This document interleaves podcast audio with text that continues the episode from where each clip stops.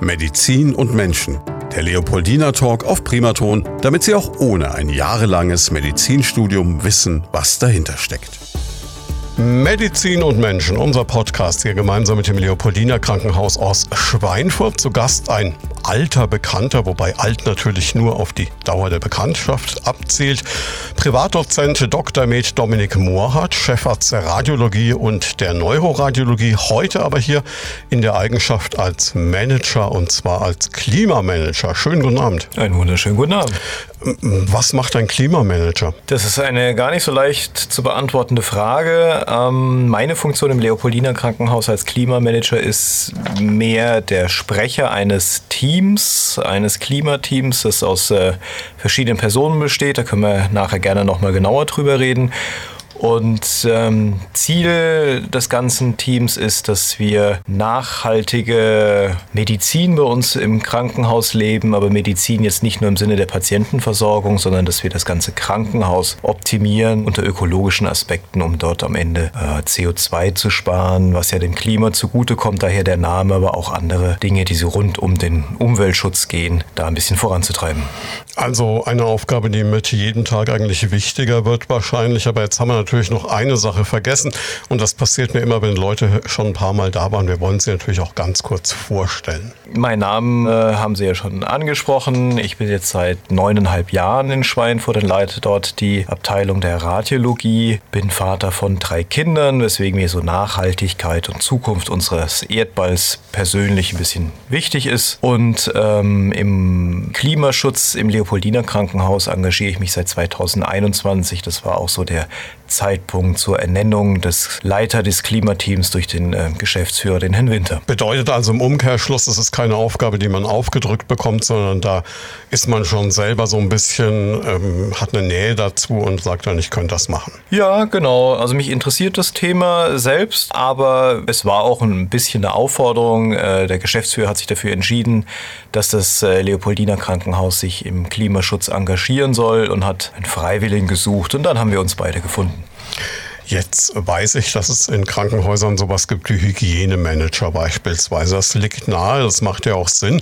Auf Klima kommt man im ersten Moment nicht. Warum ist sowas notwendig? Das Medizinbusiness äh, und auch die Krankenhäuser als Teil des Medizinbusiness sind große Energie- und Ressourcenverbraucher. Wir verbrauchen sehr viel Strom, wir müssen sehr viel Wärme generieren, aber auf der anderen Seite muss auch viel gekühlt werden. Gerade in der Radiologie ist das ein wichtiger Punkt. Und äh, was man vielleicht auf den ersten Blick gar nicht so auf dem Schirm hat, ähm, gibt es auch andere Ressourcen, die unter Klimaaspekten relevant sind. Das geht von Narkosegasen, die auf FCKW basieren. Sie erinnern sich an das Ozonloch mhm. und die Kühlschränke und so.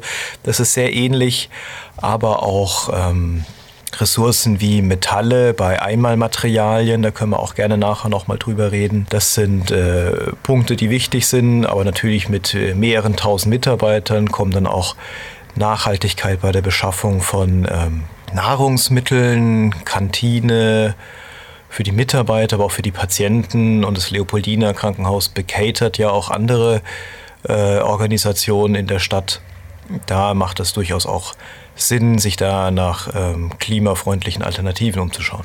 Jetzt würde ich als Laie sagen, ich würde mir nicht unbedingt wünschen, dass Sie bei meiner OP am Narkosegas sparen. Es gibt Alternativen zum Narkosegas, die je nach Situation Vor- und Nachteile haben.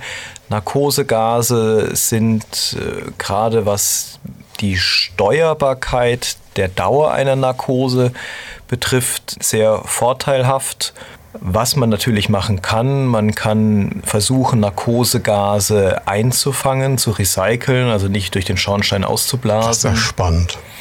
Und da entwickelt sich jetzt ähm, einiges im Hintergrund, dass äh, Rückgewinnungskanister und Filter eingesetzt werden, da ist ein bisschen einiges drin. Ansonsten ähm, gibt es einige Länder auf dem Globus, die ähm, FCKW-basierte Narkosegase komplett verboten haben. Irgendwo der Mittelweg dazwischen wird sicher die Zukunft sein. Wenn wir uns jetzt das Leopoldina so als gesamten Komplex anschauen, ist es ja riesig eigentlich. Ne? Sie haben da viele tausend Menschen drin. Ähm, was verbraucht so ein Komplex an Energie? So im Durchschnitt verbrauchen wir 31 Millionen Kilowattstunden Gas im Jahr und Strom sind es knapp anderthalb Millionen Kilowattstunden pro Jahr. Wobei man sagen muss, dass das Leopoldina sehr viel Strom selbst generiert. Mhm. Wir haben sogenannte Blockheizkraftwerke. Das sind bessere Dieselmotoren, die mit Gas betrieben werden und dabei Wärme und Strom abgegriffen wird. Und das ist eine verhältnismäßig ökologische, weil extrem mhm. effiziente Methode der Energiegewinnung. Und da war das Leopoldina schon seit vielen Jahren extrem gut aufgestellt. Ja, es ist ja eine unglaubliche Menge an Verbrauch. Also ich kann, kann es jetzt überhaupt nicht in eine Relation setzen, aber ich glaube, so, so ein kleiner Weiler in der Rhön wird nicht unbedingt mehr verbrauchen. Ähm, gleichzeitig, klar, in der aktuellen Lage ist es nicht nur ein ökologisches Ding, sondern da sind ja die Kosten garantiert auch explodiert. Ja, also ähm, durch den Preisanstieg beim Gas, also gerade äh, nach Beginn des Ukraine-Kriegs mit den ganzen Folgen im Energiesektor sind die Energiekosten für unser Krankenhaus um mehrere Millionen gestiegen. Und das ist natürlich bei sowieso schon angespannter Finanzlage jetzt ähm, kein Pappenstiel. Insofern sind Energiesparmaßnahmen nicht nur unter dem ökologischen Aspekt der CO2-Einsparung, sondern auch pekunär beim einfach Einsparen von Geld durch weniger Gas- und Stromverbrauch auch relevant. Ja. Jetzt ist es ein Unternehmen, das da natürlich auch rund um die Uhr Energie braucht, aber Sie haben sicher auch so Verbrauchsspitzen drin dann auch wieder über den Tag. Wenn alle essen, wenn alle duschen, wenn alle schlafen, ist es weniger. Kann man da irgendwie drauf ähm, Einfluss nehmen? Kann man also, wenn man zum Beispiel mit Solarenergie arbeiten würde, einen Teil dann ähm, speichern oder so? Geht das? Wir haben einzelne Photovoltaikanlagen auf dem Dach. Die können wir natürlich bei Tageslicht nutzen und wenn dann auch in der Küche sehr viel Strom und Energie verbraucht wird. Aber wir haben viel Energieverbrauch auch äh, nachts oder mhm. bei Dunkelheit am Wochenende. Klar, die Intensivstation mit ihren extrem vielen elektrisch betriebenen Geräten braucht rund um die Uhr zuverlässig Strom. Die EDV, die Beleuchtung, Energie speichern im Sinne von mit großen Akkus oder dass man irgendwo Wasser auf ein höheres Niveau pumpt, dass man dann später energiegewinnend wieder oh, einen Berg hätten sie. Das ist jetzt noch nicht realisiert, nein. Und große Batterien haben wir auch nicht. Aber aber wir können halt relativ zielgenau unseren Strom selbst herstellen, dadurch, dass wir diese Blockheizkraftwerke selbst betreiben. Also es ist wirklich so, sagen wir mal, die Krux im Moment, diese Blockheizkraftwerke machen 80 Prozent, glaube ich, aus und dann den Rest kann man noch so nebenher beiholen. Wie kann man jetzt da wirklich sparen? Also ich glaube, Sie machen irgendwas mit der Lüftung auch? Ja, Sie hatten es ja vorhin kurz schon angesprochen, Hygiene spielt im Krankenhaus eine hm. sehr große Rolle. Ja, man versucht natürlich Infektionen zum Beispiel während des Krankenhausaufenthalts zu vermeiden, auf ein Minimum zu reduzieren. Und bei Operationen im OP-Saal sind natürlich höchste Hygienestandards Pflicht und da gibt es auch spezielle Lüftungsanlagen, die so gesteuert sind, dass möglichst wenig Keime da durch die Lüftung durch den Raum geblasen werden. Und um diese idealen Bedingungen mit möglichst wenig Keimen garantieren zu können, müssen Lüftungsanlagen sehr lange und sehr stark laufen. Das ist ein großer Energieverbrauch und da kann man natürlich, äh, wie von Ihnen vorhin schon erwähnt, den äh, Energieverbrauch in der Nacht absenken senken, indem man diese Lüftungsanlagen auf ein Minimum runterdreht. Wir haben ja knapp ein Dutzend OP-Räume. Nachts brauchen wir die nicht alle. Ne? Da reichen zwei in der Regel. Und dann kann man die anderen zehn mit der Lüftung und der Beleuchtung deutlich runterfahren. Komplett ausschalten ist nicht erlaubt in Deutschland aufgrund der Hygieneregeln. Zumindest können wir die auf ein absolutes Minimum runterfahren und das spart deutlich Energie. Jetzt funktioniert ja so eine Maßnahme, so, so ein Klimagedanke ja nur, wenn alle mitmachen. Wie motiviert man diese vielen hundert Angestellten, die ja vielleicht nicht alle so ein ökologisches Grundgefühl haben wie Sie? Klimaschutz hängt wirklich davon ab, dass alle mitmachen oder möglichst viele mitmachen. Und das ist in einem Krankenhaus mit so vielen unterschiedlichen Berufsgruppen durchaus interessant. Ja, da ist auch das Verständnis nicht überall gegeben.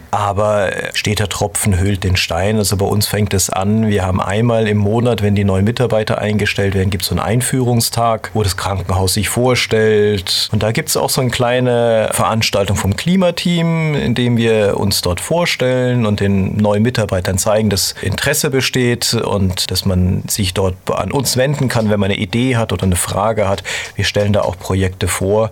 Das ist so der erste Schritt. Wir nutzen aber auch moderne Technik im Sinne von sondern wir nehmen so Video-Podcasts oder Video-Tutorials auf. Die sind meistens so zwei, maximal drei Minuten groß, die wir mhm. dann im Intranet verteilen. Da geht es zum Beispiel um die Mülltrennung. Wir nutzen unser hausinternes Social Media, um die Mitarbeiter da auf dem Laufenden zu halten, wie man Energie sparen kann, so ganz banale Sachen. Dass man halt, wenn man lüftet, vorher die Heizung ausmacht im Winter, ja, und ähm, nicht stundenlang lüftet, sondern Stoßlüftet. Das ist jetzt ein Beispiel. Wir haben Wärmefotos von der Gebäudefassade dort abgebildet, wo jeder sehen konnte, wie Energie entweicht, wenn das Fenster auf Dauerkipp ist, aber halt auch viele andere Sachen. Ja, den Computer ausschalten, wenn man abends nach Hause geht und andere Dinge. Darüber informieren wir in unserer Internetplattform. Ansonsten ähm, versuchen wir auf möglichst vielen Stationen und Bereichen ähm, Klimapaten zu gewinnen. Das sind äh, Menschen, die ohne viel Aufwand, aber mit dem Herz an der richtigen Stelle für den Klimaschutz gucken, dass in ihrem Bereich alles gut läuft und Probleme identifizieren und wenn sie die selbst nicht lösen können, indem sie die ihre Kollegen zum Beispiel ansprechen, sich dann ans Klimateam wenden und wir dann in Aktion treten und versuchen da die Missstände abzuschalten oder Wissenslücken zu stopfen. Sie haben Gedanken zum Thema oder persönliche Fragen? Darauf freuen wir uns. Einfach anrufen unter 09721 20 90 20 und mitreden.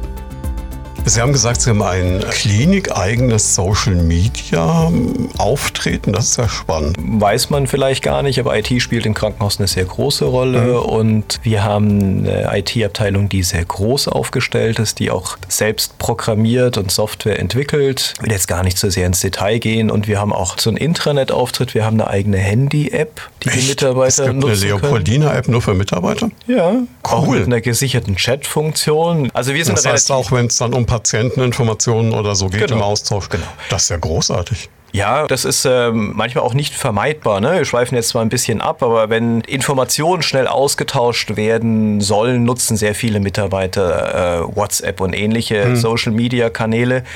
Da wird auch mal ein Röntgenbild oder so dem Kollegen zu Hause geschickt. Was hältst du davon? Und das ist natürlich unter Datenschutzgründen völligst indiskutabel. Mhm. Und wenn Sie da Ihre eigene App haben, wo Ihre eigenen Sicherheitsstandards gelten, dann ist das schon bequem. Und das kann man natürlich auch für Informationen zum Klimaschutz nutzen, diese Internetauftritt. Ja, es ist ja auch aktiver Klimaschutz, wenn man sagt, man hat eben nicht mehr an jedem Bettfußende eine Kladde hängen, wo was mit dem Kuli auf Papier notiert wird, sondern was man ja heute immer mehr sieht, Leute laufen laufen mit dem iPad oder mit einem ähnlichen Tablet rum und machen die ganze Dokumentation da. Ja, absolut. Also man kann da sehr viel Papier mitsparen. Wir versuchen möglichst wenig Papier zu nutzen. Und das Papier, das wir nutzen, haben wir auf Umweltschutzpapier, also Recyclingpapier umgestellt. Und dann kann man sehr viel Energie sparen. Also wir sparen jetzt so knapp 80 Tonnen Holz durch die Umstellung auf Recyclingpapier. Und das sind 16 Tonnen CO2. 80 Tonnen Holz, da sieht man erstmal, welche Mengen Papier sie so durch die Gegend jagen. Ja, es ist unglaublich viel, was da an Papier verbraucht wird im Krankenhaus. Durch die Einführung der elektronischen Patientenakte, die jetzt auch bundesweit gefordert ist, aber schon seit Jahren haben, wird das weniger. Aber es gibt durchaus Punkte, wo zum Beispiel der Haftpflichtversicherer darauf besteht, dass das in Papierform vorliegt und auch äh, gelagert wird. Also Aufklärungsbögen zum Beispiel wenn Sie einen Patienten vor einem operativen Eingriff darüber aufklären, ist das ja forensisch extrem relevant, ne? dass mhm. es später nicht heißt, hätte ich das gewusst, hätte mir das einer gesagt, hätte ich mir das nicht machen lassen ja, oder klar, ähnliches. Logisch, ja. Und sowas kann man heutzutage natürlich alles auf dem iPad machen, aber unser Versicherungsträger sagt, nö, das ist ja schön und gut, aber ich will es im Papier haben. Und das sind etliche 10.000. Also ich bin ein extremer Freund von Digitalisierung mhm. im Gesundheitswesen. Das ist, da ist Deutschland Entwicklungsland. Mhm. Ja, also da kann man sich weltweit äh, inspirieren. Man muss aber auch gar nicht so weit gehen. Also Holland, Österreich sind in vielen Bereichen viel, viel weiter. Ja. Der Datenschutz in Deutschland ist ein bisschen speziell und macht das Leben einem da nicht unbedingt leichter. Ja.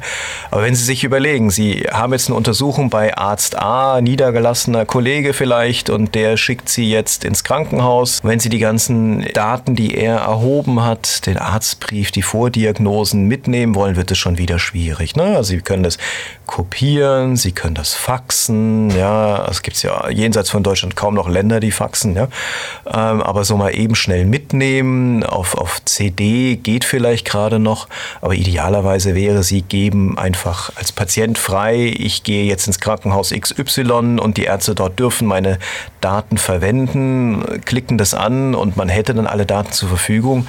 Das geht in vielen Ländern in Deutschland noch lange nicht. Aber die Richtung ist ganz klar. Das muss digitalisiert werden, um Doppeluntersuchungen zu vermeiden.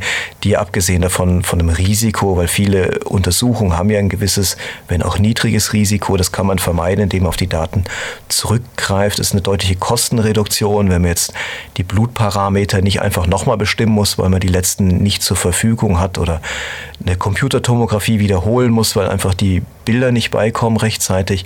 Das spart Geld und natürlich auch Energie. Ne? Also ein Computertomograph frisst ordentlich Strom. Ja? Also man kann mhm. von 24 vier Personen Haushalten Stromverbrauch durch einen Computertomographen im Jahr rechnen. Ja? Mein Gedanke bei sowas ist auch immer, wenn ich heute einen Unfall habe, wenn ich hier hochfahre auf der A7 und eigentlich in Würzburg meinen Hausarzt habe und käme dann zu Ihnen ins Krankenhaus, im perfekten Fall wüssten Sie, aufgrund meines Ausweises, wer ich bin und hätten meine komplette Historie, meine Allergien, meine Medikamente, alles sofort auf dem Bildschirm, oder? Ja, das wäre wär ganz gut. Wäre anzustreben und wäre technisch auch gar nicht so schwer zu leisten, aber da braucht Deutschland noch ein bisschen. Ne? Warum fremdeln wir da so?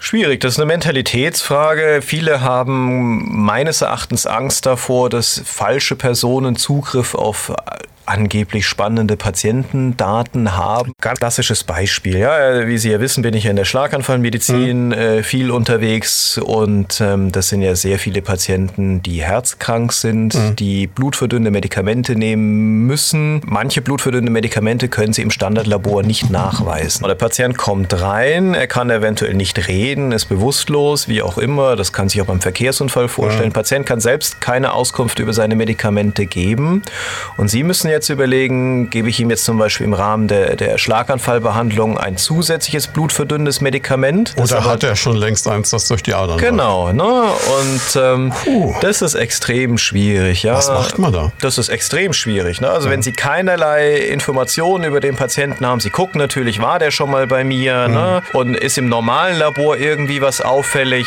Und wenn Sie dann der Meinung sind, nee, das spricht alles dafür, dass der ähm, jetzt keine zusätzlichen blutverdünnenden Medikamente Medikament habe, dann werden sie ihm die Therapie im Sinne von einer zusätzlichen Blutverdünnung sehr wahrscheinlich angedeihen lassen. Ne?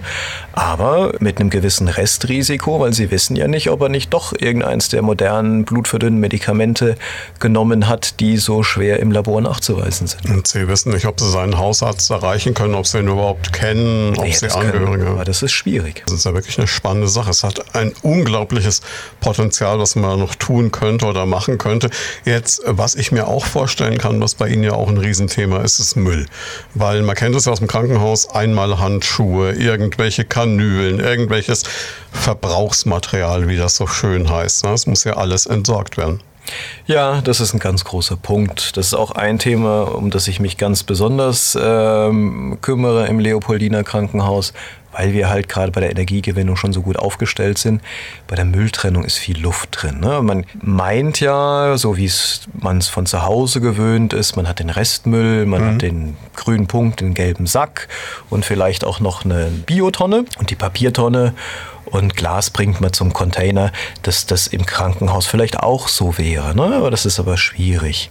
Weil? Diese grüne Punkt, gelbe Sack-Geschichte ist nur für den Endverbraucher, den, den Privatmenschen mhm. gedacht. Im geschäftlichen Sinne gibt es das nicht. Also okay. da ist keine Verpflichtung, Abgaben für Verpackungsmüllentsorgung herzustellen. Deswegen gibt es keinen gelben Punkt ja, oder grünen Punkt gelber mhm. Im Krankenhaus. Sie haben aber schon Möglichkeiten zu recyceln. Das ist nur viel fieseliger als zu Hause. Ne? Also Sie müssen dann, wenn Sie Plastik trennen, muss das ein und dieselbe Plastiksorte sein. Also Sie dürfen jetzt Polyurethan nicht mit Polypropylen zusammen in einen Sack schmeißen, weil sonst nimmt es Ihnen der Entsorger nicht an und dann geht es doch wieder in die Restmüllverbrennung. Ja. Und dann kommt die Hygiene, die Hygiene. Ich wollte gerade fragen, ja. das hängt ja damit zusammen, was ist damit vorher passiert? Ne? Wenn genau. Sie das nur in der Küche eine Plastikfolie hatten, alles gut, aber wenn Sie da jemanden, der gerade Corona-positiv ist oder so, mit untersucht haben, dann könntest du nicht einfach so einen gelben Sack stecken, oder? Nee. Also das geht schon äh, viel früher nicht. Also alles, was Patientenkontakt hatte, ist potenziell kontaminiert Wird verbrannt. und muss eigentlich verbrannt werden. Verbrennen Sie selbst oder wie läuft das? Nee, das macht der Müllentsorger. Okay. Müllverbrennungskraftwerke, die freuen sich über Krankenhausmüll, weil der so schön brennt. Ja? Hausmüll ist relativ gut getrennt in Deutschland und hat wenig Energiewert beim Verbrennen. Und damit das Zeug überhaupt noch brennt und verbrennt ordentlich, damit man es äh, also rückstandsfrei oder möglichst rückstandsarm verbrennt, muss man da Energie zuführen und das geht sehr gut mit Krankenhausmüll, weil der halt so schön brennt immer noch, weil sie halt viele Sachen, die sie im Privathaushalt äh, recyceln oder trennen würden, dort halt nicht trennen kann oder nicht tun. Ne? Also Okay. können ist halt viel, alles was mit Patientenkontakt hatte, ist eigentlich nicht recycelbar, muss verbrannt werden aufgrund der Hygienevorgaben, hat auch wahrscheinlich seine Berechtigung. Aber sie können natürlich, bevor Material mit Patientenkontakt hat, trennen. Ne? Also sprich, Verpackungsmüll ist bei uns auch ein Riesenthema. Ne? Alles ist einzeln verpackt. Jede einzelne Schere und jeder Ballon, jeder Draht, alles Mögliche ist verpackt. Und wenn Sie da im Vorfeld trennen, können Sie sehr viel Energie sparen oder Müll einsparen. Ne? Also gerade so Kartonagen können Sie sehr viel machen. Oder immer wiederkehrende gleiche Plastikfolien. Ne? Wenn Sie die sauber trennen, können Sie die auch zurücknehmen. Ne? Sie haben Gedanken zum Thema oder persönliche Fragen? Darauf freuen wir uns. Einfach anrufen unter 09721 20 90 20 und mitreden. Es gibt mir die Möglichkeit, etwas zu fragen, was ich schon immer fragen wollte. Was passiert denn mit so Dingen, die bei Operationen anfallen? Also, ich meine jetzt nicht den amputierten Arm, aber eigentlich auch den, aber, aber so, so menschliche Teile. Wenn Sie einen Blinddarm rausnehmen, was machen Sie damit? Kommt der nicht in die Biotonne? Nee, der kommt in die Pathologie. Und die haben dafür eine spezielle, ich will es jetzt nicht Müllentsorgung nennen, aber irgendwas Vergleichbares, wo dann ähm, das unter extremen hygienischen, äh, sicheren Aspekten in der Regel dann auch verbrannt wird. Ähm, jetzt mal so ein Blinddarm, wie Sie erwähnt haben, der wird, wenn er vom Pathologen freigegeben ist, weil der guckt auch mal drauf, dass er jetzt nicht zufällig noch ein, ein Blinddarmkarzinom drin versteckt hat, ja, ähm, dann werden die äh, über so Spezialunternehmen entsorgt. Wie ist es denn mit der ganzen Wäsche, die anfällt? Weil das ist ja, also ich war einmal oder ja, inzwischen schon mehrmals in OPs dabei und da kleidest du dich ja einmal neu ein und wenn du wieder rausgehst, auch wenn du als Journalist nur zehn Minuten da warst, fliegt das alles in die Wäsche. Das ist ja auch unheimlich viel. Gott sei Dank benutzen wir nicht allzu viel Einmalwäsche. Ja, das ist, wenn man es einfach haben will und keine äh, Wäscherei, irgendwie Logistik im Hintergrund hat, Nimmt mal so Papieroberalls. kann man Papier-Overalls nehmen. Da haben wir auch wieder deutlich zurückgedreht. Wir probieren immer wieder auch äh, besonders nachhaltig produzierte oder, äh, wenn das nicht geht, recycelbare ähm, Kleidung aus. Wir verkaufen oder verschenken auch abgetragene OP-Kleidung, die unseren Standards nicht mehr entspricht, aber eventuell in ärmeren Ländern durchaus Liebhaber finden würde, geben wir auch ab. Das ist natürlich immer ein heikles Thema Müllexport, aber wir wissen dann wirklich, wem wir es geben und die sind dankbar. Ne? Und die ganz kaputten, die schmeißen wir natürlich auch weg. Ähm, aber das ist natürlich ein riesen Energieverbrauch, die Wäscherei. Ähm, da muss man natürlich auch gucken, dass die Maschinen, die dort im Einsatz sind, auf dem neuesten Stand sind.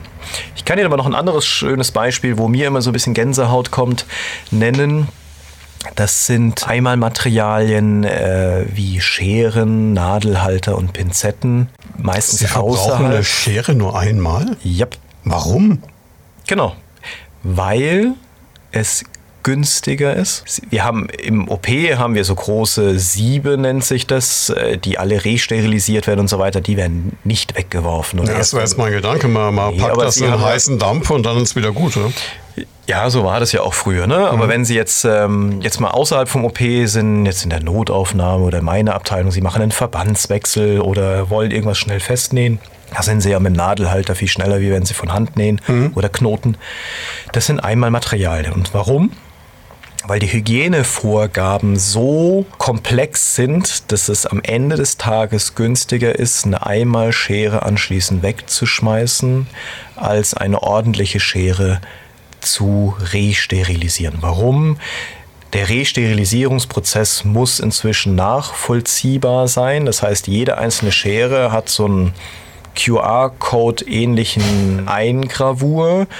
Der wird gescannt und es wird dann genau dokumentiert, wann welche Schere unter welchen Bedingungen, bei wie viel Grad, mit welchem Desinfektionsmittel, von welchem Mitarbeiter sterilisiert wurde. Und da ist viel Logistik hinten dran, weswegen es sich dann irgendwann rechnet, einfach so eine Einmalschere nach einmaliger Benutzung wegzuschmeißen. Das heißt jetzt übertragen, was man so bei so einer Kaufhaustoilette hat, dass da so ein Zettel hängt mit ich habe um so und so viel Uhr sauber gemacht. Sowas haben Sie theoretisch für jedes einzelne Teil. Ja. Sehr verrückt. Ich meine, ist ja auch in Ordnung. Da gab es ja Skandale vor ein paar Jahren im Münchner Raum, wo Knochensplitter irgendwie an OP-Besteck dran waren und so. Das will man ja nicht haben. Ne? Aber das sind so Gruselgeschichten mhm. und so ist es halt, dass die Vorgaben extrem sind. Da kann man wieder als Klimateam sich engagieren, indem man diese Scheren nicht einfach in den Müll schmeißt, damit sie verbrannt werden, sondern sammelt. Und dann wird das Eis ganz schön dünn weil Krankenhausmüll dürfen sie ja nicht recyceln. Dann müssen sie. Aber Metall wird ja bei Batsch 1000 Grad geschmolzen. Genau. Dann müssen sie halt einen Abnehmer finden, der ihnen garantiert, dass er das unter solchen extremen Bedingungen macht, dass da kein Keim überlebt. Ja? Mhm. Oder. Mhm Sie suchen einen Abnehmer im Ausland, der ihnen, wir sterilisieren die dann, aber halt ohne QR-Code und Liste und so weiter und geben die dann bei Nachfrage und Interesse ins Ausland ab und dann werden die halt noch eingesetzt. Ne? Aber das ist halt auch wieder diese Geschichte mit Müllexport, das hat immer so ein Geschmäckle, aber die Scheren sind ja noch gut. Ja? Sie schneiden einen Verband durch, ähm, da können sie auch noch 20 weitere mit durchschneiden. Ja? Wahrscheinlich auch 30, es ist verrückt. Ja. Ähm, worüber noch gar nicht, also Sie haben es mal angerissen, die Kantine ist ja auch ein ein weites Feld. Sie machen ja richtig viel Essen. Ja, das ist ein wichtiger Punkt. Also da kann man natürlich mit modernen Geräten, von der Spülmaschine über, über den, den Erhitzer und so weiter äh, einsparen. Aber Sie können auch viel beim Einkauf zum Beispiel sparen. Ne? Mhm. Sie regional einkaufen. Wir versuchen immer möglichst regional unsere äh, Produkte zu bekommen. Und dann ist natürlich die Menüauswahl auch ein Thema. Bei uns ist es in der Regel so, dass wir zwischen drei und vier Menü zur Auswahl haben haben. Mhm. Da ist immer ein vegetarisches dabei, ein fleischhaltiges Produkt und die anderen zwei wechseln. Ne? Also wir haben den Anteil der vegetarischen Produkte erhöhen können, aber das ist ein extrem schwieriges Feld. Ja, also Manche Kollegen legen extrem Wert darauf, jeden Tag Fleisch zu essen. Das ist so ein bisschen das kleine Statussymbol oder die fühlen sich nicht wertgeschätzt. Das sind so ein paar psychologische Aspekte, wenn sie nicht Fleisch essen können. Ne? Das war halt auch früher mal so ein Thema. Ich kann es mir leisten, jeden Tag Fleisch zu essen. Ja. Im letzten Jahrtausend. Ja, das müssen sie halt aus den Köpfen noch irgendwie rauskriegen. Aber klar, da sind wir dran und machen das ganz behutsam, ohne halt die Mitarbeiter zu sehr zu vergrätzen. Das sind ja nicht nur die Mitarbeiter, das sind ja auch die Patienten. Aber sie haben ja dann natürlich, wenn ich mir das vorstelle, heutzutage Allergien. Sie haben Leute, die äh, beispielsweise aus religiösen Gründen kein Schweinefleisch essen, also die Halal essen oder die jüdischen Glaubens sind oder die Vegetarier sind, Veganer sind. Das geht ja endlos weiter. Ja, aber auf sowas ist eine große Krankenhauskantine eingerichtet, ist kein Ding. da könnte man natürlich sagen, es wird viel einfacher, wenn man so einen kleinsten gemeinsamen Nenner findet. Ja, theoretisch schon, aber dann macht es auch keinen Spaß. Ne? Also ähm, Kantine ist wichtig für das Wohlfühlklima hm. in dem Krankenhaus und ein heikles Thema. Und ich habe in, hab in vielen anderen Krankenhäusern im Münchner Raum gearbeitet. Und da habe ich echt miese Kantinen erlebt und ich bin mhm. schon sehr dankbar, dass unsere überdurchschnittlich gut dort arbeitet. Ja, wie gesagt, wir versuchen das ökologisch langsam, behutsam ein bisschen in die richtige Richtung zu drehen. Also unser ähm, Geschäftsführer von der Leo Service GmbH, der ist da immer sehr hinterher, dass wir da auch das Letzte noch rauskitzeln. Aber man muss das zusammen mit den Mitarbeitern machen und wenn dann einer unglücklich ist, äh, ist am Ende des Tages auch nicht gedient. Ja. Ihre Kantine muss top sein. Ich bin irgendwann mal über diese ähm, hausinterne Zeitschrift gestolpert, die so heißt wie unser Podcast. Und da war echt ein Rezept drin. Ich habe es nachgekocht, war super. Okay. Also, Toi, toi, toi. Was man in der Kantine aber ganz sicher machen kann, ist natürlich Dinge wiederverwenden. Ne? Besteck, Becher, so Zeug, oder? Ja, also wir haben ähm, ganz viel Einmalartikel entfernt, also klassische Kaffeebecher ne? mhm. und arbeiten da viel mit Porzellan, dass sie mhm. spülen können, aber wir haben auch diese Recup-Becher mhm. und, und, und Schüsseln und so weiter. Das ist ja ein deutschlandweites System, mhm. wo sie dann auch an vielen Stellen wieder abgeben können, so ein Pfandsystem. Das haben wir eingeführt und das läuft ganz okay. Mhm. Wie ist denn das mit, äh, Sie haben immer den Zwiespalt auch in der Krankenhauskantine natürlich mit extremen Hygienebedingungen, die Sie haben müssen. Ne? Ähm, können Sie zum Beispiel sowas machen, wie müssen Sie jetzt so kleine Sachen immer einzeln abpacken oder können Sie auch eine große Flasche Ketchup auf den Tisch stellen, wo aber dann halt jeder hinlangt? Mit Fingerspitzengefühl kann man das machen. Wir mhm. haben Großgebinde für sowas. Also gerade die Senf-Ketchup-Geschichte bei der Currywurst mit mhm. Pommes. Ja. Gott sei Dank, früher hat man diese Einzelteile. Mhm. Das geht, wenn man es nicht übertreibt und mit Augenmaß macht. Die Rahmenbedingungen müssen auch stimmen. Ne? Also zu Covid-Zeiten war das undenkbar. Ja, logisch, ja, also da gab es auch kein Salatbuffet. Mhm was ich sehr vermisst habe, weil es eine schöne Sache ist. So ein Klar, aber wenn da jeder mal reingehustet hat. Ne? Genau. Ähm, aber diese Beschränkungen gelten ja zurzeit nicht. Jetzt so in harmlosen Zeiten kann man dann auch wieder das Salatbuffet eröffnen und die Großgebinde für Ketchup, Mayo und Co. machen und dann die Mini-Verpackung da einsparen. Ne? Das ist ja völligster Irrsinn. Sie haben Gedanken zum Thema oder persönliche Fragen? Darauf freuen wir uns. Einfach anrufen unter 09721 20 90 20 und mitreden. Nachdem es bei uns hier gerade im Studio so langsam dunkler wird, weil es Abend ist, äh, gleich mal eine Frage zur Beleuchtung noch am Leopoldiner. Man kann ja unheimlich viel machen. Also ich kenne es von mir ganz privat, wenn man alles auf LED umstellt. Machen Sie sowas? Ja, natürlich. So die klassischen Glühbirnen, Wolframdraht und ähnliches, die sind alle schon getauscht. Schwieriger wird es, wenn Sie Spezialanforderungen haben, wenn es dimmbar sein soll mhm. oder irgendwelche Leuchtstoffröhren dann reicht es nicht, das Leuchtmittel zu tauschen, sondern sie müssen dann meistens auch an der Fassung und so weiter. Ja. Das wird dann ein bisschen aufwendiger, aber da sind wir kontinuierlich dran. Wir haben schon viel umgestellt, sparen da schon viel Energie, ähm, arbeiten auch mit Bewegungsmeldern. Also wir haben jetzt zum Beispiel alle äh, Toiletten mit Bewegungsmeldern ausgestattet, damit da nicht... Das ist eine super Idee, ja klar. Ja, also damit das nicht über Nacht brennt. Da kann man viel machen, aber das ist 100 Prozent haben wir da noch nicht erreicht, sind aber dran. Und Sie bieten, das steht ja auf meinem Zettel, das finde ich interessant, ein Fahrradleasing an.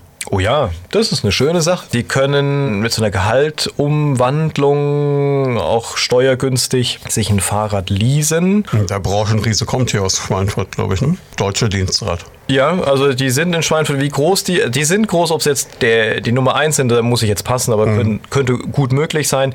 Mit denen haben wir eine Kooperation. Sie suchen sich irgendwo ein Fahrrad aus. Da machen eigentlich fast alle Fahrradgeschäfte mit. Also da ist kein Herstellerzwang. Mhm. Äh, Sie können da sich ein Rad für 15.000 Euro holen, aber auch eins für 500 und dann wird das halt umgewandelt. Sie müssen ein paar Sachen beachten. Da ist dann noch eine Versicherung dabei, die Sie zwingend abschließen müssen und dann ist noch irgendwie so eine Wartung mit drin. Mhm. Ja, macht Sinn, wie beim Leasingfahrzeug halt auch. Ne? Ja, genau. Das müssen Sie da ein bisschen durchkalkulieren, damit es sich am Ende auch für Sie rechnet. Aber das ist eine schöne Sache. Und wir kriegen jetzt auch endlich einen überwachten Fahrradstellplatz mit Lademöglichkeit. Genau, ne? Wir haben da so, so eine Art Kellerabteil, ein mhm. großes da fehlt jetzt nur noch die Rampe. Das wird dann hoffentlich videoüberwacht, aber dann halt abschließbar. Ne? Sie kommen nur mit dem Mitarbeiterschlüssel da rein. Ja, perfekt. Ja. Und dann können Sie da auch ein teureres Rad stehen lassen, ohne Angst haben zu müssen, dass das Beine kriegt. Ja. Mhm. Das ist schon eine ganze Menge, was Sie machen. Was sind so, wenn wir mal jetzt zum Ende noch so Richtung Zukunft gucken, was hätten Sie noch gerne, was ist in der Pipeline? Die Gebäudehülle ist ein Riesenthema. Ne? Wir haben in, in, in, den 60er Jahren geplant, das in den 70er Jahren gebautes und in den 80er Jahren in Betrieb gegangenes Krankenhaus. Mhm. Das ist von der Gebäudestruktur her fertig, ne? abgewohnt. Mhm. Die Außenhülle müsste energetisch saniert werden, ne? also Dämmung isoliert, drauf. Dämmung drauf, Beschattung und, und, und. Innen drin müsste auch viel gemacht werden. Aber wie Sie ja sicher mitbekommen haben, steht ja da die Frage noch aus, ob das Leopoldiner Krankenhaus und das äh, St. Josef Krankenhaus sich jetzt irgendwie zusammenschließen und gemeinsame Sachen machen oder nicht, weil davon auch die Förderanträge äh, vom Freistaat Bayern abhängig mhm. sind. Und ohne Fördermittel können sie so eine Gebäudehülle nicht sanieren. wir reden da von einem dreistelligen Millionenbetrag. Genau, ja, ja, für beide Krankenhäuser jeweils dreistellig. Hm. Und ähm, da muss halt erstmal eine Entscheidung getroffen werden, bevor man da Geld in eine Sanierung steckt.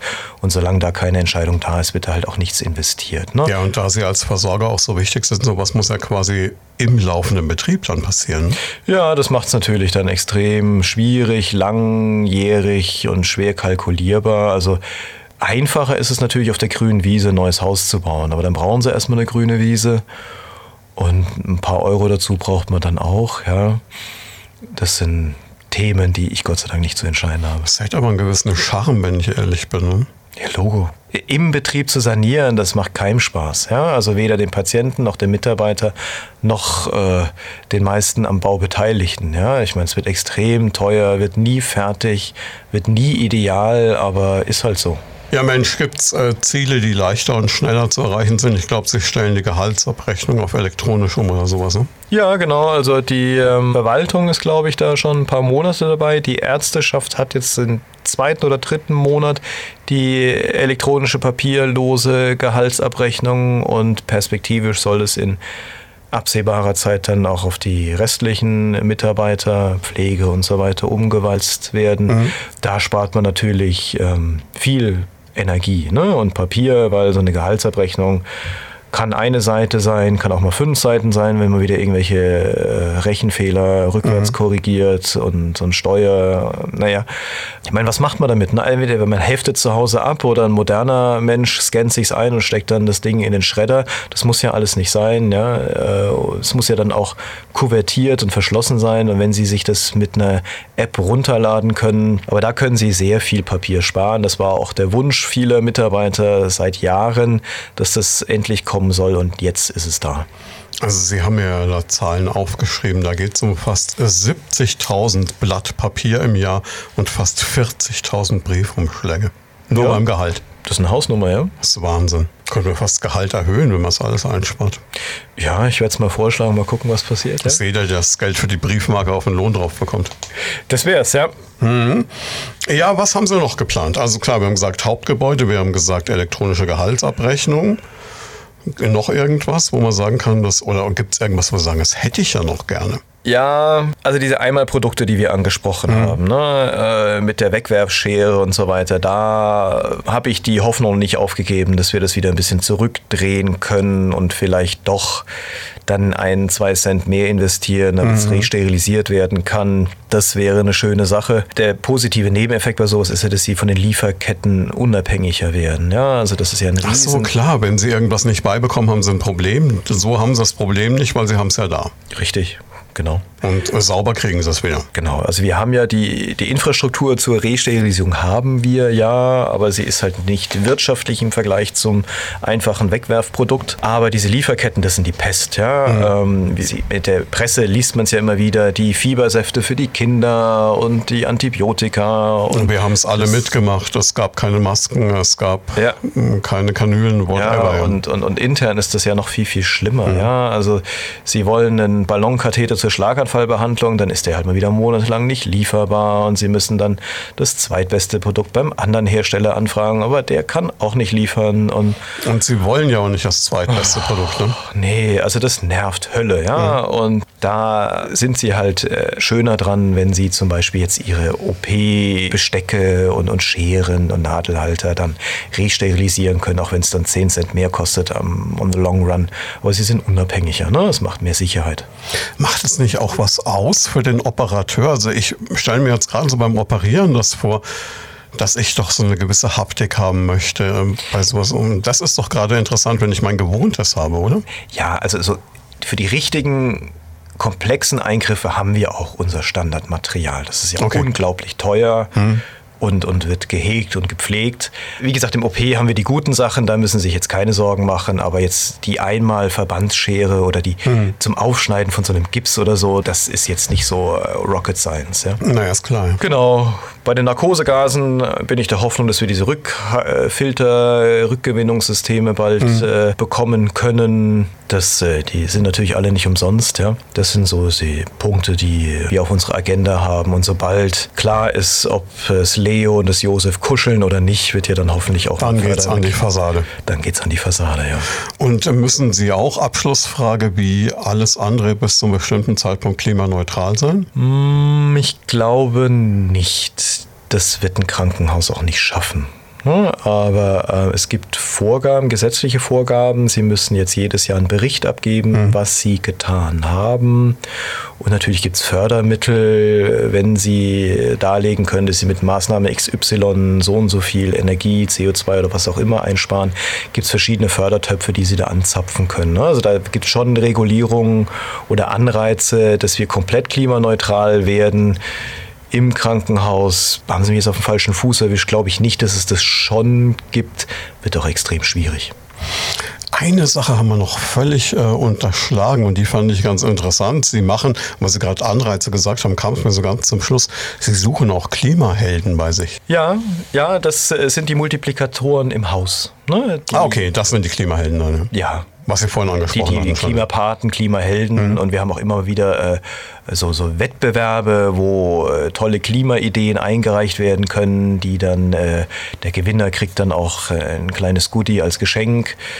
Da kann man ja auch nochmal, da wird man von Mitarbeitern auf Sachen angesprochen, die man vielleicht gar nicht so auf dem Schirm hat, ja, weil man nicht in die tiefsten Bereiche da reinkommen. Das in den Abläufen gar nicht drin ist. Genau, da kommen super Ideen zurück. Viele muss man dann wieder einbremsen und sagen, ja, äh, super Idee, hatten wir sogar auch schon teilweise, aber geht aus Hygienegründen nicht oder ist zu teuer oder so.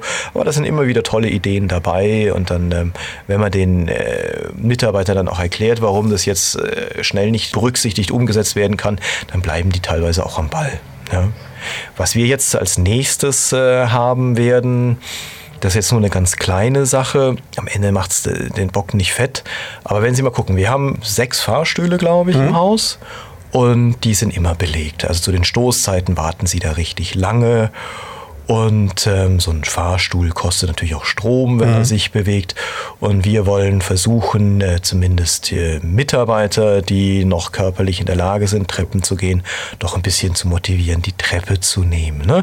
Ist ja auch gut fürs Herz, für den Kreislauf, wenn man sich bewegt. Bei einigen Mitarbeitern habe ich ja schon so ein paar Speckröllchen gesehen, denen würde es auch nicht so schaden. Das kann es doch nicht geben. Nee, muss man schon genau hingucken. Ne? Aber manchen Leuten wird es gar nicht schaden, wenn sie sich mal ein bisschen bewegen. Und der Umwelt tut es auch gut, ja. Und der Psyche sowieso, wenn man sich bewegt. Da werden wir jetzt demnächst eine Aktion starten, um die Mitarbeiter zu motivieren, jetzt mal zwei Stockwerke auch zu Fuß zu gehen und nicht den Lift dafür zu nehmen, ja. Mal ganz sicher, damit machen sie sich unglaublich beliebt. Ja, das logisch. wird super. Das wird ganz toll. vielen, vielen Dank für den Blick hinter die Kulissen. Das war hochinteressant. Ich freue mich aufs nächste Mal. Ja, sehr gerne. Ich danke auch. Das war Medizin und Menschen, der Leopoldina Talk auf Primaton. Jeden zweiten Donnerstag im Monat live von 13 bis 14 Uhr im Programm. Alle Folgen gibt's zum Nachhören und Download auf radioprimaton.de und als Podcast auf leopoldina-krankenhaus.com.